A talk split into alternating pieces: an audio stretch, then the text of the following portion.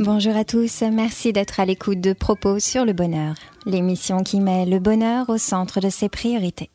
Cette semaine, dans l'art d'être heureux, je vous présente le dernier levier du bonheur scientifiquement prouvé par les travaux de psychologie positive. Au cours des chroniques précédentes, nous avons découvert que le bonheur ne résultait pas de pilules du bonheur, mais d'happy habitudes, des activités intentionnelles, pensées, comportements, actions volontaires, sources de bien-être. Cela dit, il existe de joyeux produits chimiques naturels sécrétés par notre corps et qui influent sur notre bonheur. Une alternative économique, efficace et sans effet secondaire à la prise de médicaments. Et si je vous disais à présent qu'il existe un moyen à votre portée pour en déclencher trois d'un coup La dopamine, hormone du plaisir, l'endorphine, effet d'euphorie, et le cocktail d'adrénaline et noradrénaline, provoquant l'effort et la puissance et agissant sur les cellules graisseuses. Les bienfaits de l'exercice sur la santé physique sont avérés, système cardiovasculaire et immunitaire. Mais connaissez-vous ceux sur la santé psychologique? Quand la psychologie positive nous dit de prendre soin de son corps, elle place l'activité physique en premier lieu.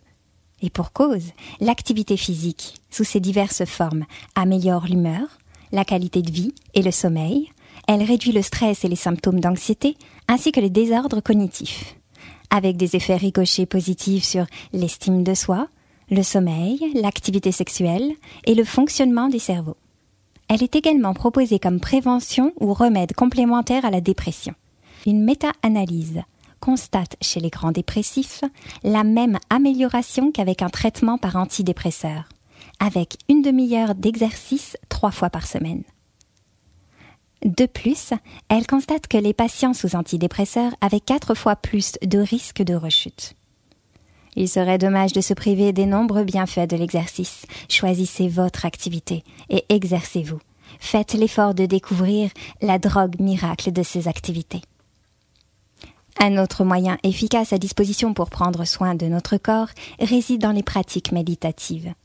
Si peu familières ou trop connotées, celles-ci vous font peur. Sachez qu'elles sont fortement recommandées par des experts variés et que leurs bienfaits sont multiples et indéniables. Source d'émotions positives, réponse immunitaire, amélioration cognitive, impact sur la santé physique, également réduction du stress et accroissement de la créativité et des performances. Selon les termes d'Hélène Langer, professeur à l'université d'Harvard, la pleine conscience consiste à remarquer activement les choses nouvelles. Quand vous le faites, cela vous inscrit dans le présent et crée l'énergie au lieu d'en consommer. La pleine conscience serait l'attitude générale face à la vie, qui requiert d'être pleinement conscient, quoi que nous fassions. Une sorte de réunion du corps et de l'esprit. Alain le disait déjà, il faut penser le réel présent de toutes ses forces. Demandez-vous comment puis-je quitter le mode automatique et être davantage conscient?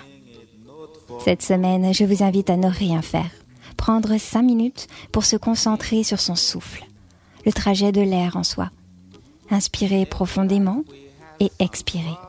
Si des pensées interfèrent, observez-les et concentrez-vous sur la respiration.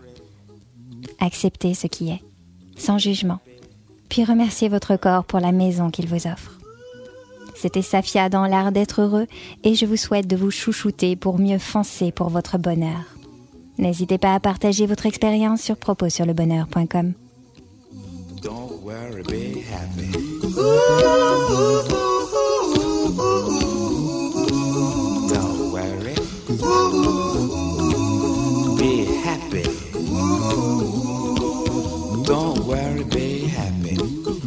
got no place to lay your head. Somebody came and took your bed.